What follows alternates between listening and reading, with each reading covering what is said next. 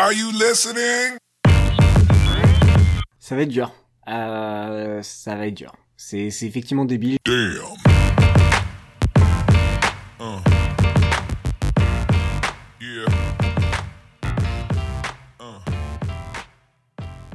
Ok, salut tout le monde, vous écoutez l'épisode 63 d'une Bortles à la mer. Et tout de suite j'accueille Thomas. Salut Thomas, Yo ça va bien? Toujours et toi? Toujours, toujours euh, très content euh, d'avoir euh, regardé cette draft qui était particulière, je trouvais. Je sais pas ce que t'en as, ce que t'en as pensé. Écoute, comme tous les ans, euh, c'est drôle et c'est un gros spectacle. Ouais, Je pense qu'on peut le dire. voilà. Je vais commencer tout de suite. Un des, si je devais la résumer, Mhm. je vais citer euh, un grand penseur qui a fait une très belle déclaration jeudi dernier. C'était toi, qui avait dit la draft cette année, il y a la moitié des équipes qui sont très intelligentes et l'autre moitié qui sont complètement débiles. Et c'était un peu ça quand même. Dans, dans l'ensemble, je trouve il y a effectivement, t'as bien résumé le truc, c'est qu'il y a la moitié des équipes qui ont fait euh, des, des choix complètement stupides. Et du coup, l'autre moitié qui se regardait, qu'on fait, bon bah, ok, on va prendre les meilleurs joueurs. C'était intéressant.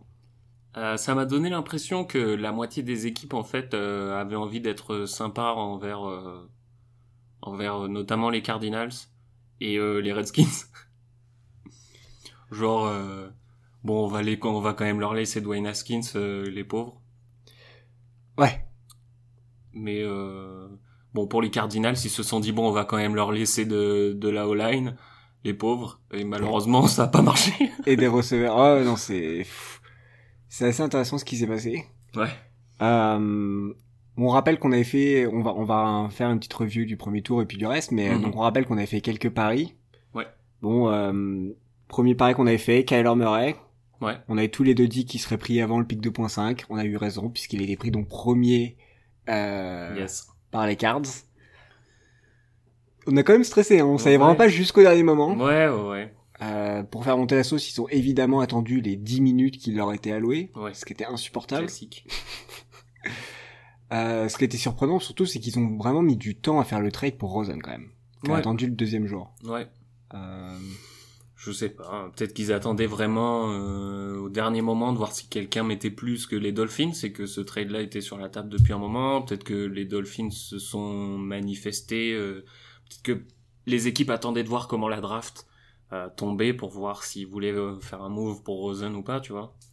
Par exemple, les Redskins, tu vois, qui espéraient peut-être un scénario incroyable, qui l'ont eu et qui du coup n'ont pas besoin d'aller chercher un, un Rosen. Ouais, ouais, ouais. Non, sans doute, mais euh, ça reste quand même intéressant, quoi. Mm. On, on, on a en tout cas à ce moment-là de la draft, on était quand même vraiment confus euh, qu'il y ait rien eu. Ouais. Et c'est intéressant, mais bon, du coup, les Cards, ils ont leur mec, bravo. Et, Euh, et pour la draft directement aussi d'ailleurs, parce que le premier trade vient seulement au dixième pick. Ouais. Donc euh, c'était un peu, euh, c'était un peu euh, statique, on va dire. euh, tout le monde était plutôt content de sa position en fait au final dans les équipes. C'est ça, ce qui était intéressant, parce que au final, il y a eu apparemment le record de trade en draft. Ouais. dans les 7 tours, mais qui s'est pas passé grand chose Au tout début, Au ouais. tout début, quoi. Alors que d'habitude, c'est là qu'il y a les trades pour les quarterbacks, etc. Donc on Ouais. va en revenir, mais euh, nombre de joueurs défensifs pris au premier tour, la ligne était à 16.5. Toi, 17. t'avais dit plus. Non, il y a eu 18. À 18, ok. Et j'avais dit moins, donc euh, tu marques un point là-dessus. Bien joué. Yes. Euh, effectivement, donc ça commence avec Bossa qui est pris tout de suite euh, par les Niners. Euh, No là, ils, ont, ils ont pas mis, ils ont pas pris trop de temps à, le- à le choisir celui-là. Ouais. No brain pick, euh, Euh, c'était envoyé direct, je pense. Donc euh, ouais ouais bah on verra ce que ça donne. Ensuite euh, les Jets finalement ne traitent pas down et Ouais. ils prennent Quinn Williams. Qu'est-ce que t'en penses d'ailleurs de Williams aux Jets? Euh, je pense que ça peut être intéressant. Je pense qu'ils prennent, euh, encore une fois, a priori, c'est le meilleur joueur disponible à ce moment-là. Donc, euh, c'est jamais une mauvaise idée de prendre le meilleur joueur disponible. Puisque, comme un autre grand penseur a dit, euh, pour euh, gagner, il vaut mieux avoir des bons joueurs. Maintenant, euh, c'est intéressant. Je pense que ça, ça donne un peu plus de boost à ce front seven et ça pourrait donner vraiment une défense euh, une défense vraiment intéressante puisqu'on a déjà parlé de leur secondaire qui était euh, qui a fait des, des bonnes choses l'année dernière donc donc ça peut les aider à avoir une défense vraiment solide et en attaque compter vraiment sur un, un développement de Darnold euh, pour euh, pour avoir euh, une bonne année quoi Ouais ouais, euh, je suis d'accord avec ce que tu dis. La stratégie meilleur joueur disponible, why not? C'est une stratégie qui est pas forcément bête. Mm. J'avoue que j'ai quand même, je suis un peu euh, sceptique sur ça. Je pense qu'ils auraient quand même dû privilégier un edge, surtout qu'il y avait, tu vois, il y avait Josh Allen, ça aurait pas été un super reach de prendre Josh Allen là, c'est vrai, c'est vrai. tu vois, ou ce genre de choses. On verra. Après, finalement, ils se sont rattrapés parce qu'au deuxième tour, ils prennent euh, Polite, Josh Polite. ouais. Euh, au troisième, pardon. Et qui est un mec qui est tombé à cause de ses problèmes de caractère et aussi Mm. son vieux combine, mais qui a eu une gros- un, bonne un production. ouais. Donc, si, si, s'il se réveille un peu et qu'il fait la même production qu'il avait en universitaire, ça sera, les Jets auront réussi à la draft. Carrément, Mais c'est un pari, quoi. On verra. c'est sûr. En attendant, tu marques le point. Le nombre de quarterbacks draftés, euh, 3.5. On a tous les demi plus. Et il y en a eu que 3. ouais. C'est la chute de Drew Lock. La chute de Drew Lock, ouais. Ça, c'était la vraie surprise de la nuit, je trouve. Ouais. Du premier jour. ouais, ouais. Parce qu'on sait que la, la plupart du temps, les équipes sont vraiment débiles. Et, Ouais. euh, et surtout que là, finalement, donc effectivement, il n'y a pas eu de trade. Mais à partir du moment où les Jets, euh, les Giants, pardon, prennent euh, le futur euh, MVP Daniel Jones, Mhm. je pensais qu'il allait avoir la ruée pour Haskins ou Drew et pas du tout, quoi. Ouais. Ouais, euh, je- je sais pas, encore une fois, je, je pense qu'on était dans une année bizarre où des équipes qui ont besoin d'un quarterback sont dans une situation où elles peuvent pas vraiment all-in pour un quarterback, mais en même temps aimeraient bien en avoir. euh, J'étais surtout surpris de voir euh, les Broncos Ouais. trade down et donc récupérer masse de piques, arriver en 20 et en 20 pas aller chercher Drew Lock, euh, ce qui était au final euh, le bon choix puisqu'il le récupère ensuite au deuxième Ouais. round. Mais j'ai trouvé ça surprenant de de pas aller le sécuriser si c'est le quarterback que tu veux en 20. euh.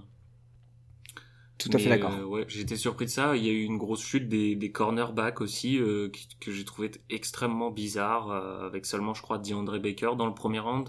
Ouais. Donc euh, très très bizarre. euh, surtout des positions de, de grosse valeur quoi a priori. Donc euh, Ouais, mais après, euh, on, on sait aussi que la ligue n'apporte pas forcément euh, la même valeur Ouais. que, par exemple, PFF peut le faire. non non c'est sûr. Euh, on, on voit par exemple les prenons l'exemple des Niners parce qu'on va en parler un peu je pense après mais qui ont clairement valorisé lors de cette off-season le front seven Mhm. puisqu'ils ont beaucoup d'investissements encore dans la. D-line, les linebackers, etc. Ouais. Et ils ont l'air de penser que c'est le front seven qui va euh, aider leur alors qu'ils ont fait zéro investissement pour la secondaire, tu vois, qui était ouais, qui était vrai. catastrophique l'année dernière. Ouais. Donc ils ont l'air de penser et c'est pas les seuls dans la ligue que le front seven peut vraiment changer la défense. Ouais c'est vrai. Écoute, on verra s'ils ont raison. Mhm. On a, on a tous les deux tendance à penser que pas forcément, mais Ouais. enfin, il y a- je suis d'accord avec toi, c'était une surprise en tout cas. Euh, nombre de receveurs draftés au premier tour, la ligne est à 2.5. Il y en a eu un. Euh, écoute, on en a eu deux, toi t'avais dit plus, j'avais dit moins. Ouais. Donc du coup, Thomas for the win. Euh, ça aussi, c'était un peu une surprise. Ouais. Euh, c'était un peu une surprise. Il y a eu une chute incroyable de. J'étais surpris de voir euh, DK Metcalf chuter et puis encore plus au jour 2, il a mis vraiment longtemps à partir, ce qui était, qui, qui était très bizarre. Euh, j'étais pas surpris du pic. C'est ce qui est marrant, c'est que même ceux qui ont été pris, j'étais surpris parce que par exemple les Patriots, euh, je les vois, je les voyais bien prendre un receveur parce que je les voyais bien prendre un best player available et donc je me disais qu'il allait forcément avoir un receveur euh, euh, souvent euh, disponible en fin de premier round et au final ils ont pris un Killary qui n'était pas forcément le meilleur selon la plupart des gens à ce moment-là. Ouais. Donc euh, donc ouais, euh, un peu surprenant. euh. Mais bon, encore une fois, c'est pas non plus. C'est c'est quand même. euh, corner- J'ai l'impression que même si corner, en fait, je sais pas comment expliquer, mais receveur et corner, pendant un moment, on s'est dit putain, euh, ces ces mecs-là arrivent et produisent tout de suite, et on s'est rendu compte que bah souvent ces mecs-là ont beaucoup plus de mal après en deuxième année. euh, je pense à, la Timor qui a eu plus de mal en deuxième année, le corner des Ouais. Bills aussi qui a eu du mal en deuxième année, euh, Tredavious White.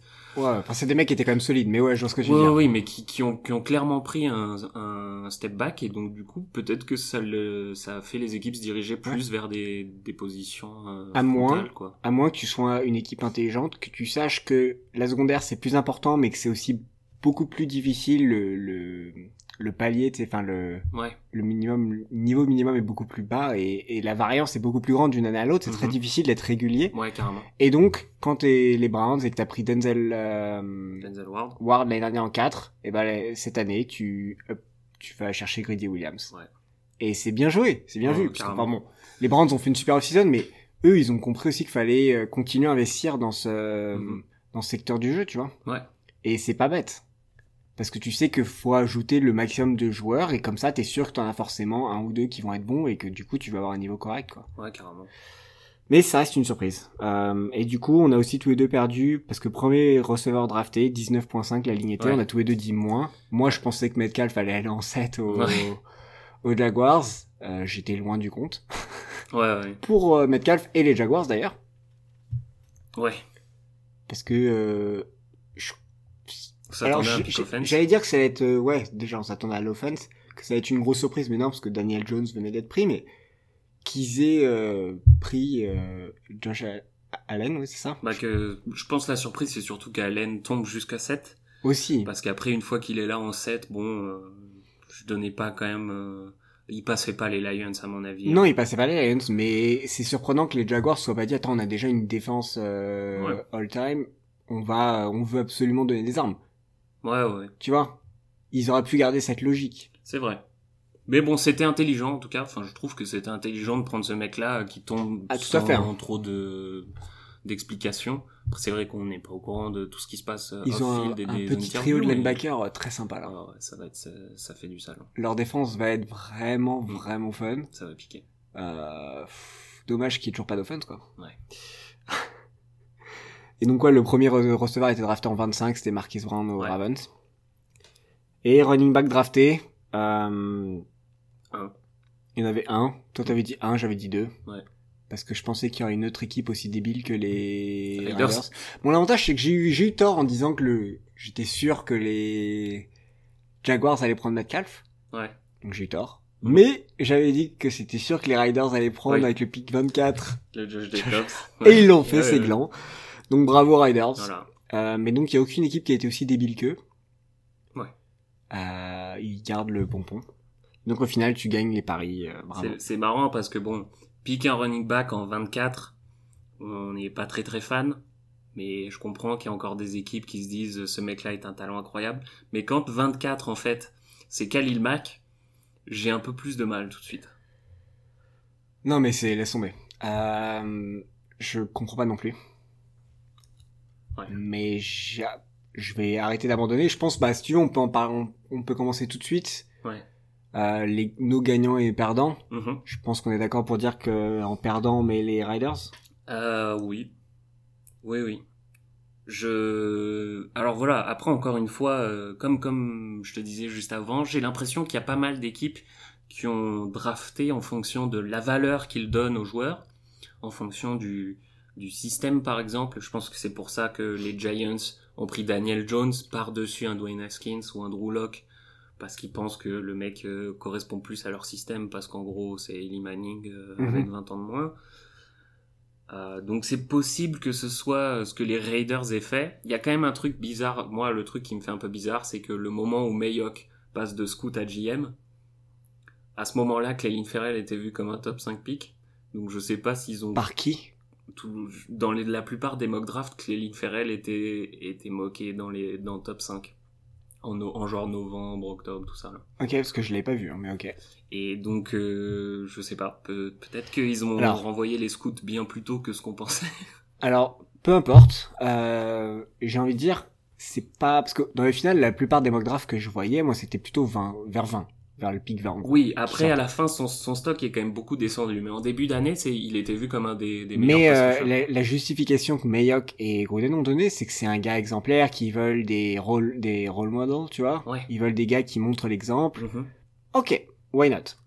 Et pour ceux qui critiquent, ça se trouve, il va être excellent, et je Oui, lui souhaite oui, d'ailleurs hein, d'arriver à la carrière. C'est pas le point. Les gens qui, qui utilisent l'argument de dire, pour, qui, qui utilisent l'argument, oh mais attends, faut donner une chance aux joueurs, ça se trouve, ce sera, ils avaient raison, ils- eux ils avaient leur meilleur tableau, ils ont pris le joueur qui pensait était le meilleur, whatever. Ok. Mais la draft, c'est pas juste choisir le meilleur joueur. C'est aussi savoir la valeur par rapport aux autres. C'est un exercice clairement. tu joues pas tout seul. C'est, t'es pas seul à choisir les meilleurs joueurs. T'es Mhm. face à 30 autres équipes. clairement. Du coup, c'est complètement stupide de prendre Ferrell qui est prévu qu'ils auraient sans doute pu avoir à 24, Ouais. de le prendre en 4. Ça a aucun sens. Ou alors, soit tu trades down et tu récupères d'autres pics, soit tu prends un mec plus fort et comme ça t'as Ferrell plus un mec fort. Ouais.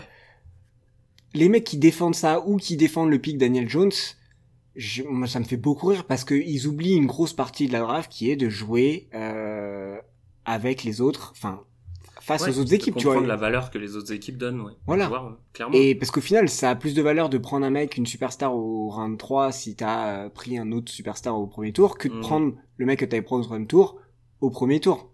S'il est bon, c'est super. Hein. Le principal, c'est qu'il soit bon, mais il y a aussi une valeur qu'à accorder aux autres. Et Ouais, qu'est-ce que ça te permet de faire, quoi? Enfin. Après, c'est c'est une question de coût d'opportunité. euh, C'est, je pense que la disponibilité de Cléline Ferrell à 24, c'était vraiment 50-50, qu'il aurait pu être là comme il aurait pu ne pas être là. Euh, maintenant, est-ce que t'es pas prêt à prendre le risque pour voir qui tu peux, av- quand tu vois qui tu peux avoir en 4 euh, et prendre le risque de pas avoir ton, Cléline Ferrell, mais du coup prendre quelqu'un d'autre. euh, parce que bon, il y avait encore, euh, il y avait encore du monde, quoi. Tu vois, bon, tu te retrouves au pire avec un Montez Sweat, c'est pas non plus euh, le pire des, le pire des bails, quoi. hein. Donc bon, je, je sais pas trop. C'est clairement, c'était clairement la, la première surprise du premier round. ouais, ouais, ouais. Le premier point d'interrogation. Il y en a eu beaucoup d'autres, mais, euh, mais oui, je pense que la draft des Raiders, elle est très très, euh, Elle est difficile à défendre, quoi. elle est difficile à défendre. Elle est à prendre avec des pincettes, en tout cas, je pense. Parce que euh, il y, a, y a beaucoup de pics qui font... euh, c'est ça, joueurs que nous, on adore et que personne d'autre Ouais. euh, Et- value vraiment. Et ça me rappelle un peu le, le problème qu'ont les Niners. Parce que les Niners ont le même problème, t'es. Et eux, ils l'ont eu plus en free agency. Ouais. Mais c'est dire que, par exemple, prenons l'exemple, euh, ils ont leur fullback, là, euh, dont je sais pas pro, Juice Jusic, Shake, ouais. Juice Shake, bon, bref, il a un nom imprononçable, qui surpaye. Et tu te rappelles, il le paye quatre ou cinq fois plus que le deuxième Ouais, fullback le plus payé. Parce que le fullback est une position Ouais. qui sert plus à rien. Franchise tag, le kicker aussi. Voilà. Et en gros, tout ça, parce que c'est des joueurs qui veulent absolument, et ça, et le fullback, c'est un poste très important dans le, enfin, très important. Bien utilisé par Shanahan. Donc, why not? Avoir un fullback, c'est pas mal. ouais, ouais. Payer- donner autant de ressources dans le fullback, c'est mal. Parce que tu avoir des fullbacks aussi bons que Ouais. pour beaucoup moins d'argent. Et du coup, tu t'es en compétition face à toi-même quand tu lui donnes ce contrat-là, quoi. Ça a aucun sens. Disons que... je Et c'est pareil pour les Riders là, quand Ouais. ils prennent Ferrell en 4. Enfin, Ouais. Je pense que le, le problème du fullback est le même que celui du running back. Quoi. Le- la différence entre un mec excellent et un mec euh, ok va pas énormément se ressentir sur le terrain en fait. non, et tu donnes pas quatre fois plus à un mec juste parce que tu l'aimes, quoi. Enfin, Après, j'ai pas trop de problème à survaluer ou en tout cas à valuer plus une position que la plupart de la ligue si ça rentre plus dans ton système. Mais ça, ça donne pas de raison de donner plus de ressources à cette Mais position. euh, mais payer autant, euh, ça me paraît quand même euh, paraît quand même bizarre. Euh, une des autres équipes, moi, euh, qui m'a fait me poser des questions. euh, bon, Il y en a plusieurs. Euh, bah, il y a évidemment les Giants. Bah, vas-y, parle des Giants, parce que, moi, honnêtement, je, je me suis beaucoup moqué d'eux. Je trouve qu'ils ont pas mal foiré leur premier tour. Ouais. Mais qu'après ils ont géré. Donc je trouve qu'ils sauvent un peu leur draft avec la suite, parce qu'ils font des, des pics intéressants ensuite. Mais c'est vrai qu'ils font un premier tour catastro enfin, catastrophique a priori. Bah, je sais pas, moi je, je serais quasiment prêt à les mettre pour la deuxième année consécutive comme l'équipe qui a fait la pire draft. D'accord, donc toi tu trouves qu'ils ont fait pire que les Riders? Oui, largement. D'accord. Bah vas-y explique. Largement, je pense que si les Raiders avaient possiblement Cléline Ferrell en 6, je vois pas comment les Giants n'avaient pas euh, Daniel Jones en 17. Oh ça c'est sûr. Je vois pas, euh, j'ai du mal à comprendre le Dexter Lawrence en 17. Bah ils venaient de trader euh, Damon Harrison, Oui. du coup fallait, euh, fallait le même sûr. profil, t'es Ouais. super. Mais bon. En, ayant- en sachant qu'il y a peu de chances qu'il soit aussi bon qu'Harrison. c'est possible que tu le values plus, hein, mais il y a Jerry Tillery, euh, tu vois, des mecs comme ça, je sais pas. Trade up euh, ce que tu donnes pour DeAndre Baker, c'est beaucoup. Euh, je, je sais pas, j'ai- du mal à... Encore une fois, c'est toujours le même problème avec les Giants. Je comprends pas le plan. Et malgré le fait que cette année, ils aient enfin piqué un QB, et ben c'est quand même... On comprend toujours pas le plan, quoi. Je sais pas comment ils font, quoi. Bah, quand ils font n'importe quoi, on comprend pas, et quand ils font un truc qui a priori a du sens, j'ai quand même du mal à comprendre c'est quoi leur idée. bah, ils ont non ils ont dit le plan c'est que Daniel Jones euh, soit trois ans en backup de Eli Manning en mode comme ce qu'ont fait les Packers. Ah, super. Ils ont oublié le fait que c'est Eli Manning et pas Brad Favre. Mm. Quand Brad Favre était en mode MVP, alors que Eli Manning est en mode retraité. Donc c'est un petit détail, soit. Ouais. c'est important. Non, je suis d'accord avec toi, je rigole, mais c'est des clowns. Euh, cela dit, ils ont fait des pics un peu plus intelligents que le, le reste. Après, c'est vrai que leur premier tour est brutal. Euh, en Leur gros, premier tour, il fait vraiment, vraiment mal. Hein. il fait mal. J'ai aucune défense, j'ai aucune défense. De toute façon, j'aime pas les Giants, mais j'ai trouvé qu'en gros, ils se rattrapaient un peu par la suite. Pour C'est pour ça que pour moi, les pires, c'est les Riders. Ah ouais? Ouais. D'accord. Mais Euh, euh, putain, moi j'ai j'ai une autre équipe qui est pire que les Raiders selon moi. Euh, J'ai les Texans. je pensais que t'allais en parler. Ouais. Euh, Vas-y. Hein. Donc les, les Texans, euh, pareil quoi, genre euh, t'as tu, tu te fais sauter par dessus par les Eagles, ça c'est quand même vraiment pas malin. Mais bon, si t'arrives pas à le voir et tout, pourquoi pas? Je pense clairement que tu te fais piquer André Dillard, Ouais. C'est sûr. mais ça fait que euh, le, le Howard, ça fait vraiment panique pique. Ça fait vraiment vraiment panique pique. Ouais. Et là, euh, et là, ils sont quand même mal parce qu'en gros, ils ont, ils, pris, ils prennent deux, euh, deux tacles dans les deux premiers tours. Ouais. Donc au Ti- Titus Howard, Alabama State. Donc Alabama State, hein, pas pas confondre avec le vrai Ouais. Alabama. Ouais. Et euh, Max Sharping de Northern Illinois. Ouais. Et le problème, c'est qu'en gros, c'est deux mecs qui vont devoir jouer tout de suite. Ouais. Et ce qui est un problème, parce que c'est rare que les joueurs d'O-line, rookies, soient performants tout, tout de suite. Ouais. C'est en général, ils galèrent, ils mettent du temps, parce que c'est difficile comme position. Et là, tu demandes à deux rookies de devenir bons tout de suite et de jouer, et il y a peu de chances que ça fonctionne, quoi. Je... C'est vrai que eh, leur draft est dur. Mais après, je pense qu'ils étaient effectivement un peu dépourvus euh, quand ils se sont fait prendre Dillard, comme tu dis. Ouais. Mais il restait, il Oui, restait restait des mecs quand même. Little, euh, Ouais. tu vois, je je sais pas, euh, euh, vraiment bizarre. Après, voilà, il restait Little et Cody Ford et Jawan Taylor. Enfin, c'est un délire. euh. Alors, t'as ton propre tableau, encore une fois, mais j'ai quand même du mal à croire que les trois mecs qui sont vus top 5 tacles de la draft, toi, tu les vois moins bons que Titus Howard, quoi.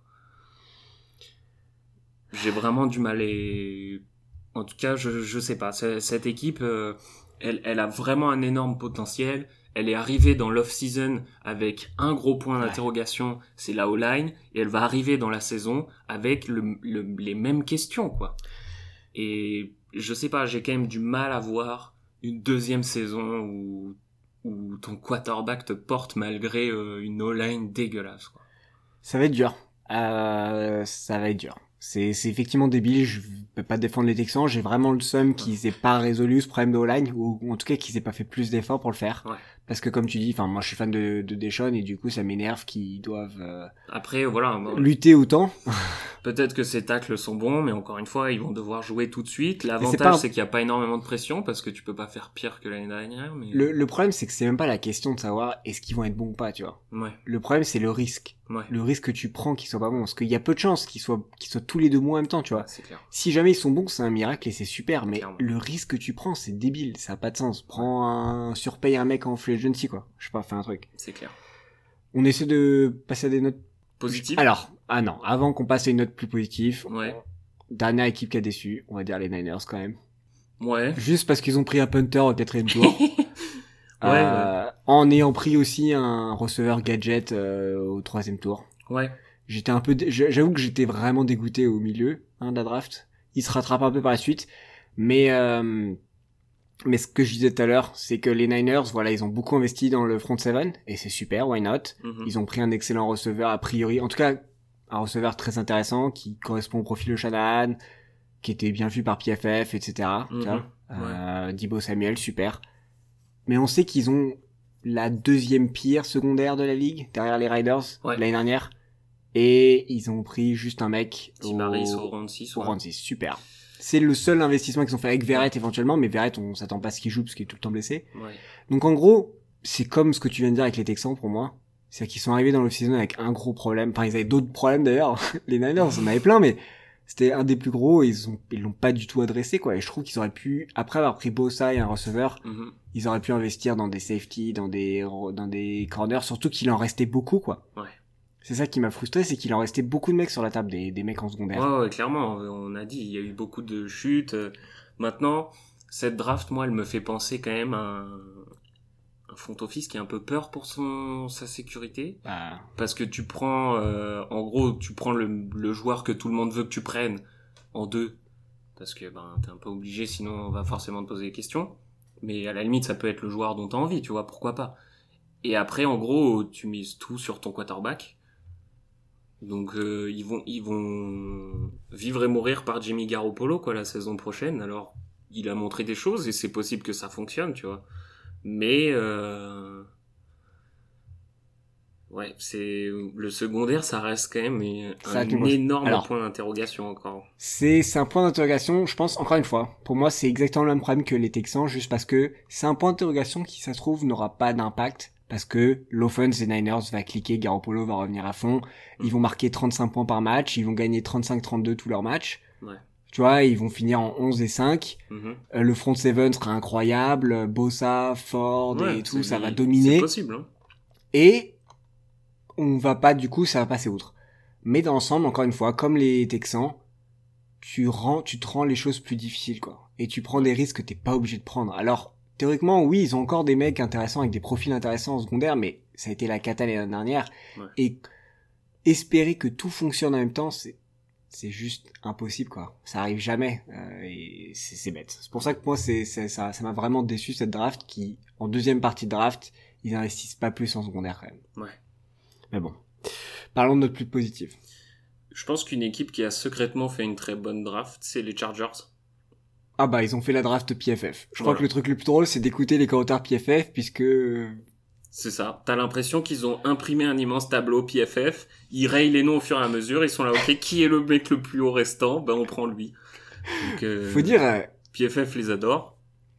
leur draft est stylé, quoi. Leur draft est quand même vraiment stylé. euh, donc Jerry Tillery, PFF est archi fan. Adderley, en gros, ils pensent qu'ils ont deux joueurs avec un- une value de première round Ouais. sur leurs deux premières rounds. Même Tillery, ils pensent qu'ils ont un top 10 et Adderley un top euh, 25 en gros avec deux, deux rounds.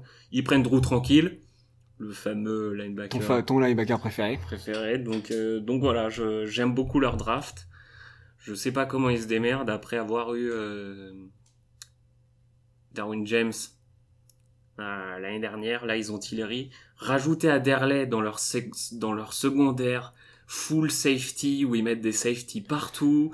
Ça va être vraiment, il y a vraiment potentiellement une défense incroyable à voir jouer l'année prochaine Ouais, euh, parce chez que, les Chargers. En plus, rajoute Tillery entouré par euh, Bossa, Bossa et, euh, euh, Melvin Ingram. ça, ça va être un front seven vraiment très sympa. Ouais.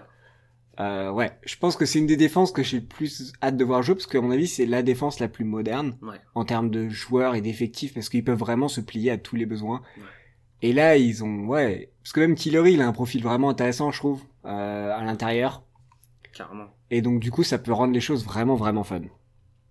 Euh, donc très bon choix. Tu pouvais pas ne pas en parler. Ouais. Je vais devoir parler quand même des Panthers. Ouais, Carolina Panthers. carrément. Je déteste cette équipe. Carrément. Mais je dois admettre qu'ils ont fait euh, très bonne draft. Ça Excellent, commence ouais. par euh, Brian Burns de Florida State. Donc on- nous deux, on était très fans, Stylé, surtout toi. ouais. Hein D'ailleurs, je crois que t'as acheté tout de suite ton maillot de Brian Burns. Mais donc c'est solide de l'avoir chopé en 14. Ouais, Pass rusher très bon, ça, ça. en 16, ouais. Surtout que c'était un de leurs besoins. Ouais. Euh, Lui est fan de, était fan de Julius Papers, euh, donc euh, il cher- et il le draft pour remplacer Julius Papers. Ensuite, ils prennent Greg Little. Super. Super. En seconde, toi comme tu dis, c'est un des un des linemen qui est tombé Ouais. euh, pour une raison inconnue. Mm. Et il leur tombe dans les bras. Et, Et je trouve ça intéressant qu'ils prennent Will Greer au troisième. Super. Euh, qu'est-ce que c'est quoi ton avis là-dessus toi? Moi, euh, bah, je, je trouve ça, je trouve que c'est parfait parce que donc Will Greer, c'est le mec qui est plus ou moins vu comme un troisième round par tout le monde, sauf PFF. Ouais. Qui PFF le voit comme un premier round. Donc euh, largement au-dessus de Daniel Jones par exemple. Voilà. Euh, je trouve que c'est c'est euh, c'est parfait. Tu prends un mec, ton quarterback a des problèmes de santé a priori. Tu sais pas trop où il se situe, mais t'es quand même derrière lui parce que c'est lui qui porte ta franchise depuis un petit moment. Puis il est toujours bon. Enfin, il, on- il se fait attaquer, mais il reste. euh, c'est un starter de loin voilà. quoi. Il reste, il reste plus solide que la moitié des types dans cette ligue. Et donc, voilà, tu, t'as pas dû, t'as pas dépensé énormément, sachant que c'était pas un besoin premier. Tu te retrouves quand même avec un mec qui est tombé, parce que même pour la plupart des gens, troisième round, au pire, c'est la valeur qu'il avait, tu vois. Et donc c'est super bien. Et en plus j'ai vu un truc, genre même Cam Newton dit ouais, alors peut-être c'est du vent, mais il dit ouais, non, tant mieux et tout. Euh, c'est un bon joueur, euh, il faut qu'il soit là avec nous. Même Cam Newton a l'air de le prendre bien, contrairement à je sais pas Big Ben quand Ou Flacco. euh, ou Flacco par exemple, tu vois. Euh, donc je sais pas, je trouve qu'il y y a un truc, euh, il y a, l'air d'avoir une ambiance saine qui se développe dans cette équipe. Clairement des mouvements euh, qui semblent être les bons en tout cas, ils ont l'air d'être dans la bonne direction. Et, euh, voilà, et je me rappelle me poser de vraies questions sur cette, euh, cette équipe quand on entrait dans l'off-season. Et là, je trouve que c'est le type de draft avec lequel tu te, tu te remets bien euh, dans la bonne direction, quoi. Ouais, euh, je suis tout à fait d'accord avec toi. Je vais rajouter un tout petit truc sur euh, Greer parce que c'est quand même le poste le plus important. C'est que c'est ultra important, on l'a vu avec les Eagles hein, il y a deux ans, d'avoir un backup qui est bon. Ou même avec les Niners, euh, tu sais, qui partent Garoppolo et qui Ouais. finalement retrouvent Mullen, un mec Ouais, correct. Bon alors, euh, ouais, avec bref. lequel tu peux jouer, quoi. Et donc voilà, Will Greer a priori c'est un backup. Ouais. Mais si jamais il devient transcendant, bah soit tu, le- tu le gardes et tu vires Newton, soit Ouais. tu le trades et tu t'obtiens des pics, ou alors juste un backup euh, de ouf. Et comme tu dis, Newton, il a des problèmes de santé, on sait pas comment il va revenir cette saison. Ouais. Alors, on sait qu'il a arrêté le sexe, mais euh, c'est pas pour ça que ça va le soigner, parce qu'il a des problèmes plus graves que ça. Donc voilà, au pire des cas, t'as une assurance, et au meilleur des cas, t'as peut-être, euh, je sais pas, une, le futur quoi. Ouais. Donc euh, au troisième tour, c'est tu peux pas demander beaucoup mieux quoi. Non, clairement. C'était vraiment bien vu, et puis voilà, on en a parlé, et puis même après, tu vois, il continue avec un mec en edge, Christian Miller, euh, voilà, running back, un autre tacle. Bon, je connais un peu moins les Je mecs en un peu moins, mais c'est juste la logique de prendre, tu multiplies les chances d'avoir des bons mecs, tu vois. Ouais. Genre, t'as pris Brian Burns, tu prends encore un autre mec en edge, tu prends un running back ok, mais tu prends un autre tacle. Voilà. T'accumules les, les atouts, Ouais. les joueurs, et tu vois ce qui se passe. Et franchement, belle draft. Ils avaient pas la masse de piques, mais ils ont géré. Ouais, carrément. Une autre, euh, une draft que j'ai beaucoup aimé, moi, c'est celle euh, des Buccaneers. Ok. J'ai beaucoup aimé parce que t'es arrivé avec un besoin clair, le, le, le back seven, hein, donc tes, linebackers et, et ton secondaire, et tu t'es démerdé pour pick des besoins sans jamais vraiment reach. Ouais. C'est vrai. Et ça, j'ai trouvé ça super. Euh, bon, alors, euh, ça, ça, ça les a quand même plutôt arrangé que la chute des corners. Mais donc, tu te retrouves avec Devin White en 5, qui était le pick que je, que je le voyais bien prendre. Je trouve que ça leur correspond vraiment. Ça leur donne un, un field général au milieu de leur défense et tout. Tu piques ensuite deux corners que j'aime beaucoup. Alors, Ouais. tu peux te Sean poser la Bankins, question. c'est vraiment bien joué. Sean Bunting, alors que t'as encore des mecs comme Grady Williams, justement avec la chute de tout le monde, mais a priori avant la draft, avant cette chute, Sean Bunting en 39, c'était pas un truc où t'étais là, what the fuck. Jamel Dean, j'adore. Mike Edwards, je trouve qu'il y a- il y a du potentiel. Les quatre, les, les quatre premiers pics, voilà, il y a vraiment du potentiel, il y a vraiment ce travail de, re, de re- solidifier ton secondaire sans jamais vraiment avoir euh, tout donné ou pris un mec sorti de nulle part. Euh, je trouve que t'as as de manière consistante fait des pics qui avaient du sens, quoi. Tout à fait d'accord. J'ai un autre à ajouter, je suis tout à fait d'accord. Euh, Ouais, et puis voilà, tu multiplies les chances d'avoir un mec qui brille. Surtout qu'on sait en secondaire, c'est pas facile. Donc là, euh, ils arrivent, euh, les deux pics suivants, c'est des euh, corners, ensuite un safety. Bah voilà, tu multiplies tes chances d'avoir une secondaire correcte. Et il y a, ouais, je serais pas étonné qu'effectivement leur défense euh, fasse un beau pas en avant l'année prochaine. Mhm. Ça manque un peu de d'edge, mais ils ont ils ont pris un ou deux mecs en edge. Mais sinon, ils peuvent, euh, pourquoi pas. euh, Ouais. Le problème, c'est qu'on cette équipe ultimement, elle est limitée par le poste de quarterback, mais ça reste une. Si t'es vraiment, euh, tu penses vraiment que Winston c'est ton futur, Mm. ils ont fait ce qu'il faut pour mettre Ouais. autour de lui une belle équipe, quoi. Je trouve aussi. Donc euh, effectivement, c'était bien vu.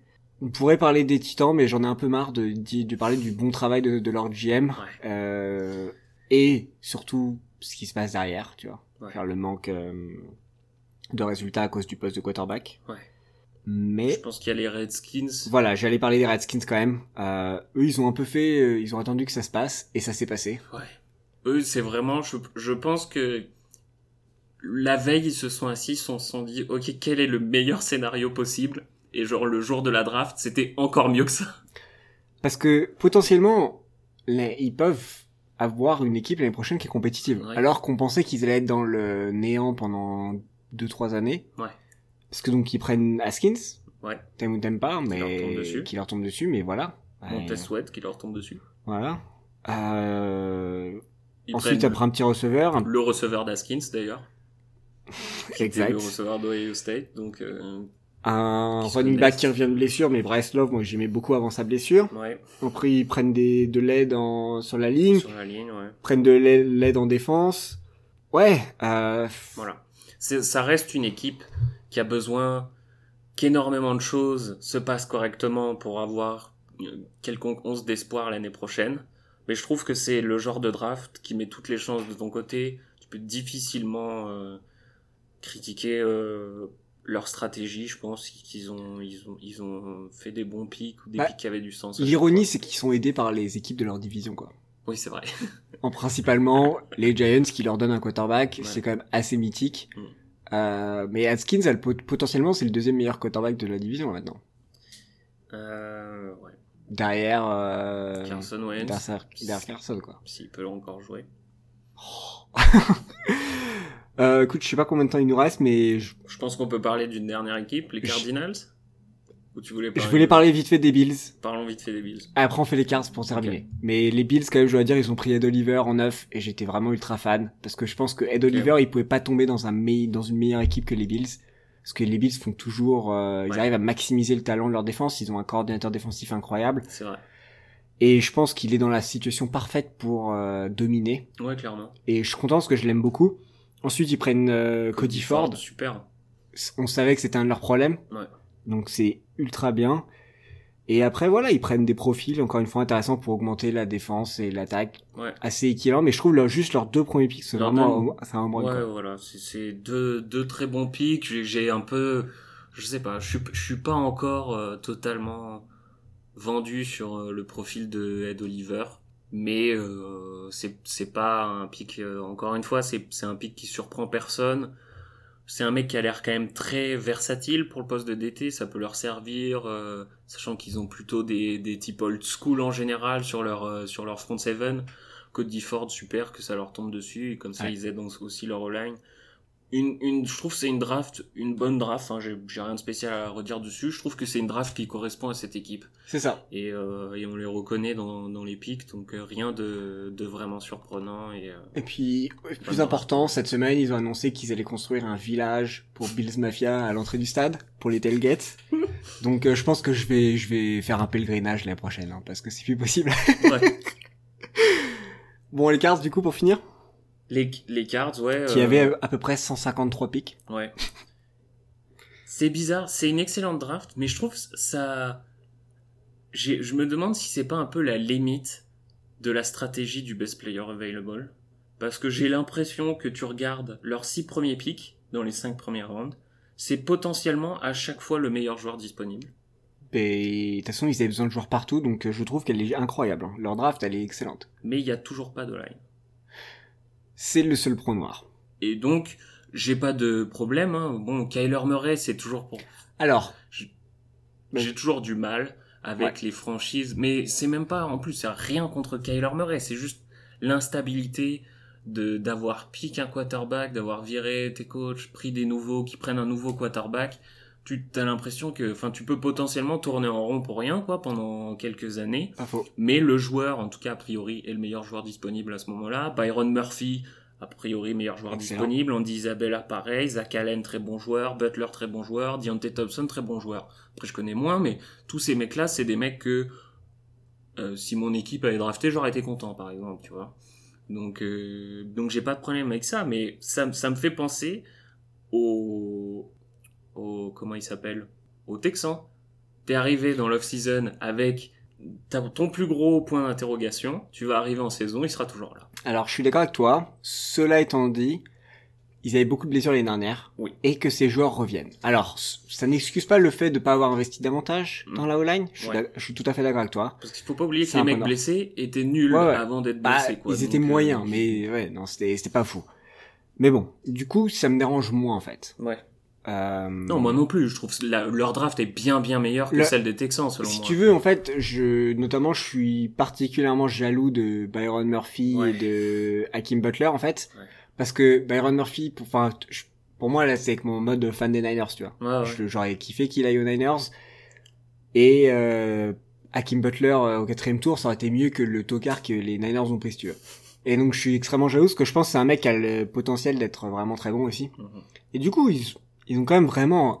Très. Ils ont renforcé tous les secteurs du jeu de, de manière vraiment importante. Alors ça aide aussi d'avoir encore une fois hein, euh, 12 pics, mais... euh, Ouais.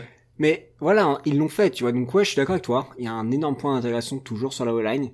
Mais je pense que ce sera moins pire que l'année dernière. Et que, ouais, ils ont dû avoir la conversation avec leur euh, coach et dire, ok, Ouais. Où, on a, où est-ce qu'on investit Et le coach leur a dit, écoutez, Ouais. on va s'en sortir. Surtout avec Kyler Murray. L'avantage de Murray aussi, c'est que contrairement à Rosen qui était, qui est pas ultra mobile quand même, Ouais.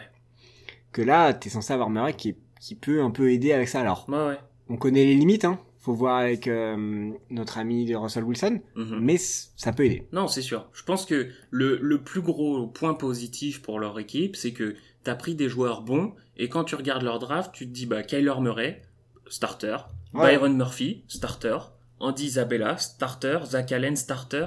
Donc t'as déjà quatre starters sur tes, sur tes quatre premiers pics. Après, est-ce qu'ils vont être bons ou pas, je sais pas, mais c'est des mecs qui vont contribuer tout, de suite. ouais. Et, euh, et donc, euh, rien que pour ça, c'est une bonne draft. C'est ça. Voilà. Tout à fait d'accord. Bon, bah, c'est bien, on finit d'accord alors.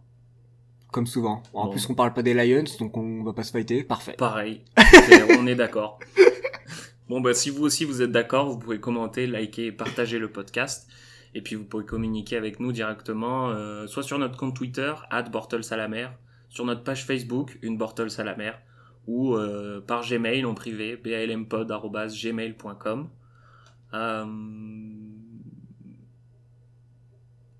C'est ça, on se retrouve la semaine prochaine pour, pour débattre d'un nouveau sujet, ou plus tard.